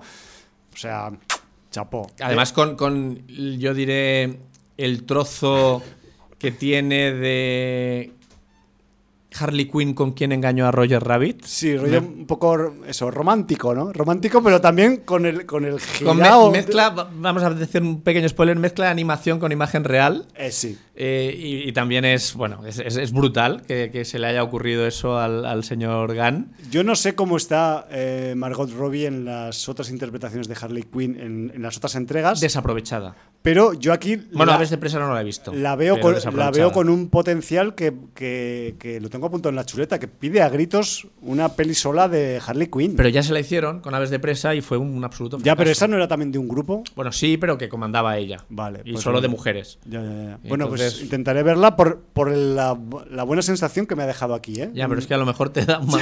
O sea, a mí me han desaconsejado absolutamente que la vea, pero bueno, Bueno. si haces el esfuerzo, yo lo haré también. Claro, sabes que a veces voy contra la corriente Sí, como, no, los, no. como los salmones Lo, lo sé, lo sé. Vas, vas a desovar arriba Sa- del sal- río, salmones arriba. de Aragón ahí, cabezudos. Y, y luego, pues tienes un personaje que solamente es la voz, Sí, pero es que la voz es del señor Sylvester Stallone. poca broma. Poca broma. Y el personaje es, juntamente con el asesino de niños, uno de los personajes más divertidos, bizarros, brutales eh, que tiene la película. Girado, todo girado. Y además, eh, hemos de decir en este punto, ya que hablas del asesino de niños y, y del, y, del, y del personaje al que pone voz Mr. Stallone, que todos los em, personajes que tienen recreación digital o que en parte tienen recreación digital están de puta madre hechos. Sí, sí, sí. O sea, y el, y el misterio que esconde la isla, que también tiene una, alguna parte de digital, también está muy pro. Me refiero que a niveles técnicos, más allá de toda la giradísima que tiene todo por aquí, porque todo está girado desde el principio, solo hay que ver la escena del gorrión, eh, nada más empezar, con el melenas de pelo blanco, nada más haciéndose la intro, sonando Johnny Cash, por cierto, a, a todo trapo, la canción que interpreta en un talego, que no me acuerdo del título, y que, joder, que es, que es otro de los puntos fuertes que tiene la peli, y es que más allá de toda la de todo el factor humano que hay, que está muy bien y que está y que, y que está todo muy desfasado, me refiero incluso hasta la el departamento gubernamental que controla a este escuadrón mientras mientras realiza la misión también están girados, me refiero que, que aquí pilla todo el mundo, o sea, no voy a decir en qué aspecto de giramiento mental eh, in- incurren los miembros del departamento de- del gobierno que controla estas misiones, pero, pero es también eh, carne para la picadora del, del guionista y del James Gunn, ¿no? Dicho esto, pues no sé, a mí me ha gustado también, pues por ejemplo, el, ya sabemos que siempre hace buen papel, el Joel Kinnaman, que es un tío que, pues igual que el papel del Idris Elba, que es igual los que los que balancean un poco, ¿no? Que igual mm, le dan un poco de seriedad dentro de todo este mm, despiporre mm, desaforado, ¿no? Que es que es de, de Suicide Squad. Y, y no sé, me refiero que a ese Tienes nivel... por ahí también a Jay Courtney. Sí. Eh, una cosa vamos a decir, o sea, eh, cuando salen los títulos de crédito al principio de la película, por cierto, con una canción brutal que creo que vamos a poner para acabar el programa, o sea, un spoiler del final del programa, que no falta mucho tampoco. Y, eh, o sea, tal es la mm, duración que tienen algunos personajes dentro de la película que a veces algunos, cuando salen los títulos de crédito del comienzo, ya no van a salir más en la película. Me refiero que, que a ese nivel es una peli que va tan a saco. Sí, no, y que, tienes gente famosa con nombres importantes que si se lo tienen que ventilar al minuto 10 se lo ventilan. Sí, o sea, no sé si llega al 10, pero vamos, el, el- el- del Sí, pero tampoco vamos a decir nombres porque, claro, no, no, eso no. sería un yo, super yo no digo ningún nombre, pero que sepáis eso, que, que toda esta coralidad que veis, que, de hecho es real en, el reparto de, de Suicide Squad, también pues tiene ese pequeño inconveniente de que, pues bueno, a algunos o algunas pues no acabarán de durar todo lo que querrían, ¿no? O querríamos algunas de los espectadores.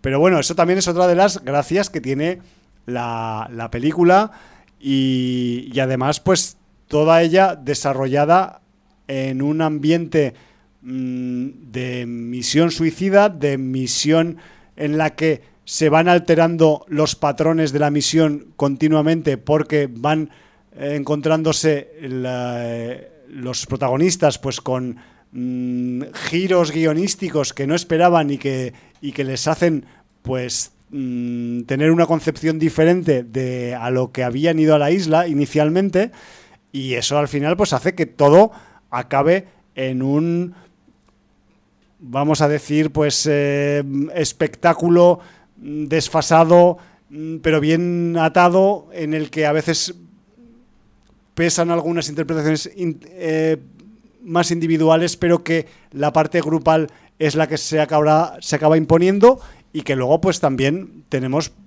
pues eh, pequeñas sorpresas como la presencia de Juan Diego Boto Sí, en señor. este reparto, que además no dura tampoco como algunos nombres famosos que hay en el reparto. Dura, Digamos que es un secundario importante. dura un poquito más. Sí, sí, sí. Además, eh, tiene un papel importante dentro de lo que sería eh, el organigrama de Corto, Mar- Corto Maltese como Sí. país. Sí, digamos que pertenece a la clase gubernamental. Dominante. Guberna- Sí, gubernamental, dominante de, de la isla, ¿no? En cuestión. Y además, pues vamos a tener una relación un tanto especial con uno de los personajes femeninos, que hay varios, del Escuadrón Suicida. Sí, que por cierto, el otro personaje importante femenino de la función, aparte de Harley Quinn, es el, la Ratcatcher 2. Ratcatcher 2, porque la 1 no sabemos qué pasó. Sí, y que está interpretada por Daniela Melchior.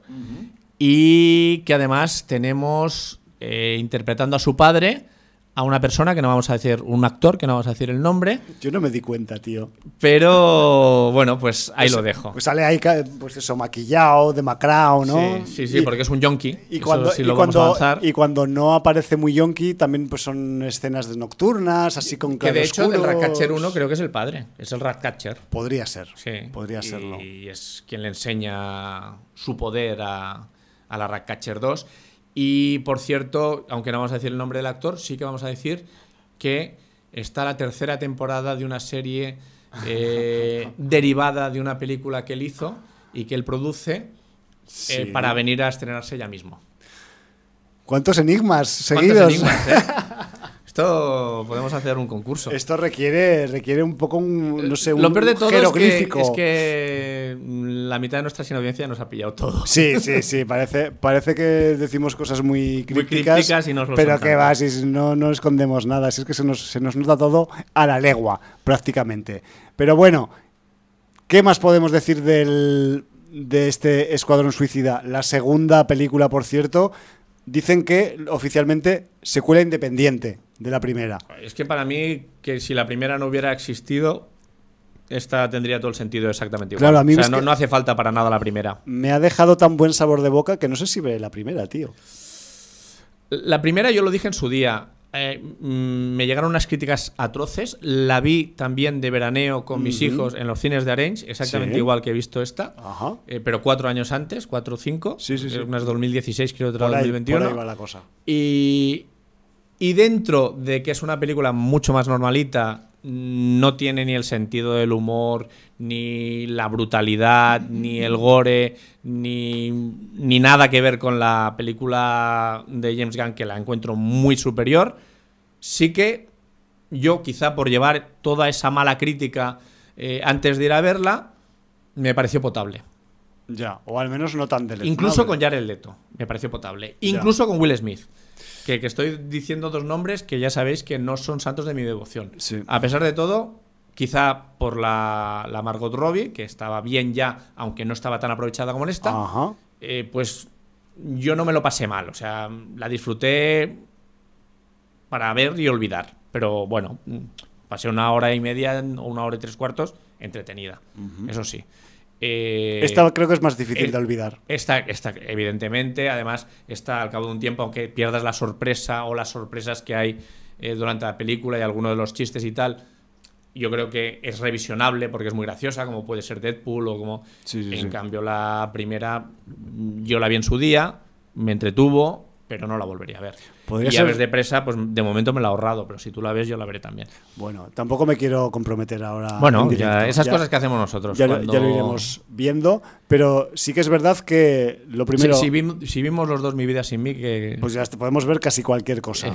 O sea, y Y de, con el The Suicide Squad de 2021, a mí lo que me pasa es que igual también lo tengo muy reciente, pero, mm, joder, la veo una peli que, yo qué sé, primero, que si la pusieran, en el caso de que se haga en algún momento del futuro o no, eh, un certamen como Cocheras de Sans, o sea, esto sería Un despiporre. el, vamos, mm, yo qué sé, o sea, mm, habría que aplaudir con las orejas ahí seguramente. o en la semana, o en. Bueno, ahora no, porque ahora ya no es un estreno, pero Claro. claro.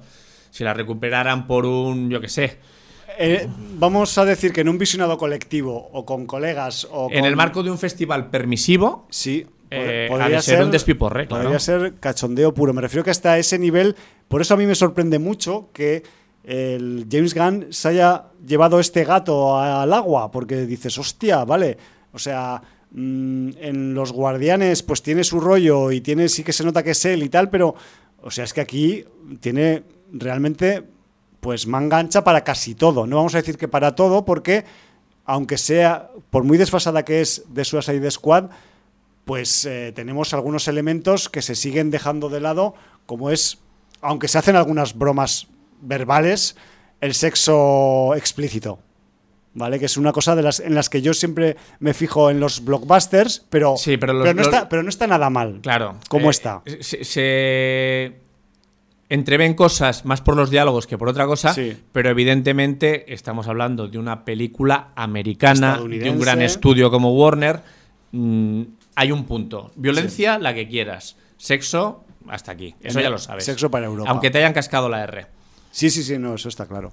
Pero bueno, que, que, mm, todo se puede mejorar. En el caso de que esto se pudiera mejorar, pues no sé si iría por ese lado, pero yo estoy muy satisfecho con todos los elementos que el James Gunn ha fusionado también en el argumento, porque una cosa es que no os los contemos y otra cosa es que estén, porque la película no es meandre, pero mm, también eh, circula por diferentes subgéneros más allá del de el subgénero de mercenarios enviados a una muerte casi segura.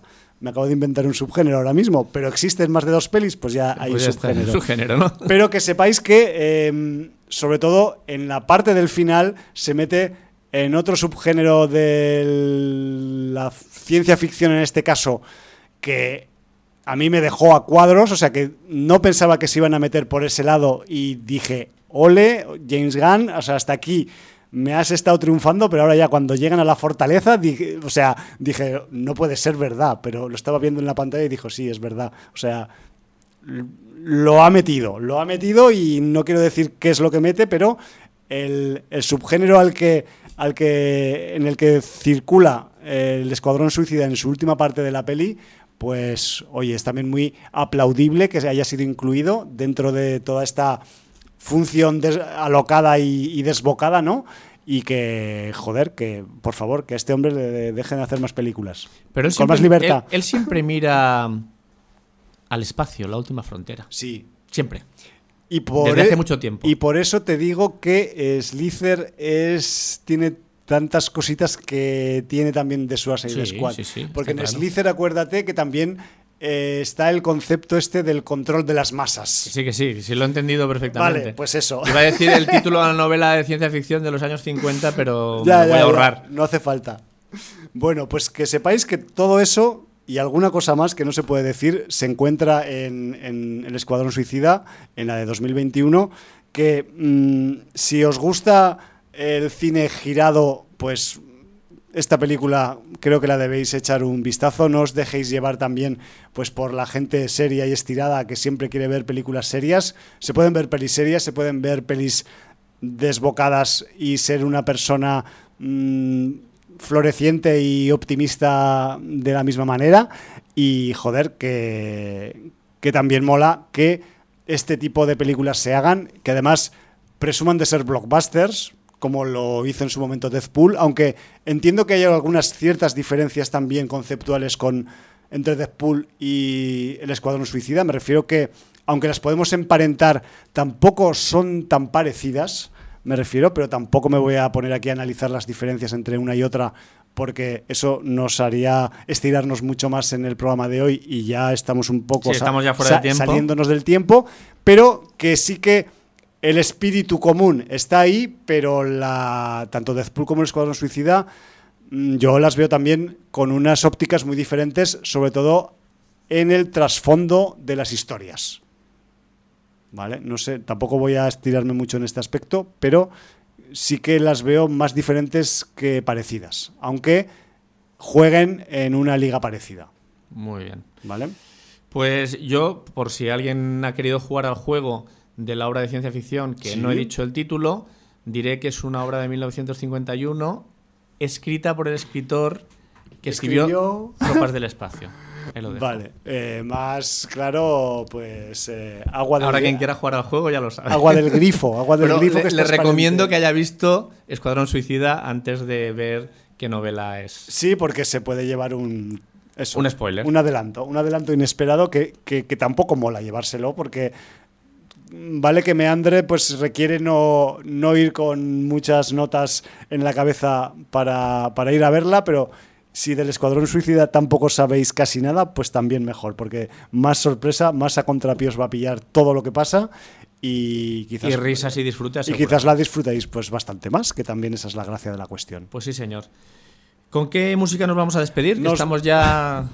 ¿Tú te acuerdas de los eh, grotescos eh, títulos iniciales de The Suicide Squad? Con una canción así guitarrera puncarrilla que sonaba mientras van saliendo con gráficas comiqueras los nombres de todo el estrellato de personajes y bueno, más que de personajes, de intérpretes masculinos y femeninos que hay en la película, no sé si te acuerdas, pues era un título que mm, es el siguiente, People Who Died, que además es un pequeño spoiler que en los títulos de crédito iniciales salga una canción con este título. La facturó en su momento de Jim Carroll Band y a pesar de que tanto en las canciones que aparecen en la banda sonora de, de Suicide Squad como en el score que hemos escuchado al principio tienen momentos súper eh, brillantes y súper eh, recomendables y pinchables,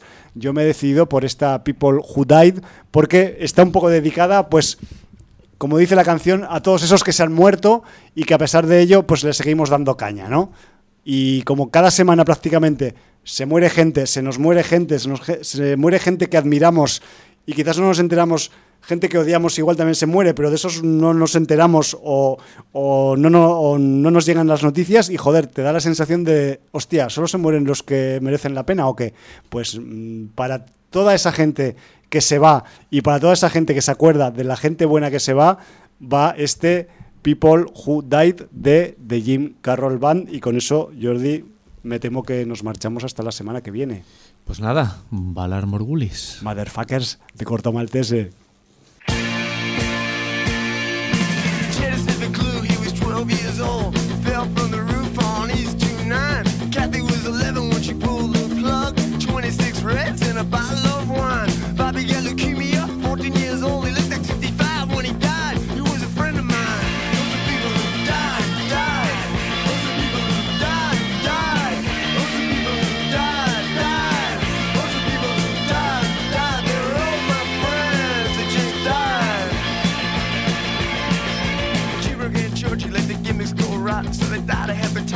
Hepatitis in Manhattan. Slime in Vietnam, bullet in the head. Bobby OD'd on Drano on the night that he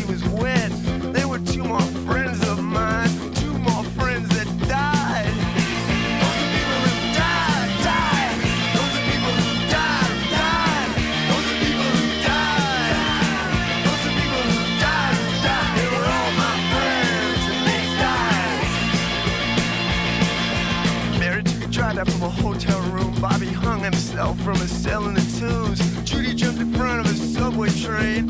Eddie got slit in the jugular vein. And Eddie, I miss you more than all the others. And I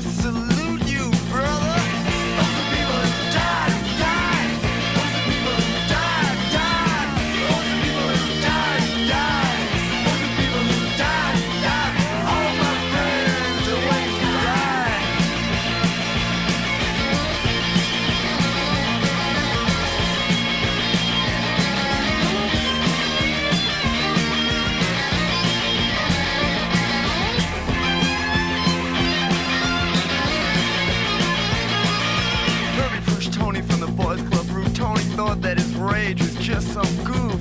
But Herbie sure gave Tony some, some bitchin' proof. And Herbie said, Tony, can you fly? But Tony couldn't fly, Tony died. Those are people who died, died. Those are people who died, died. Those are people who died, died. Those are people who died, died. They're all my friends,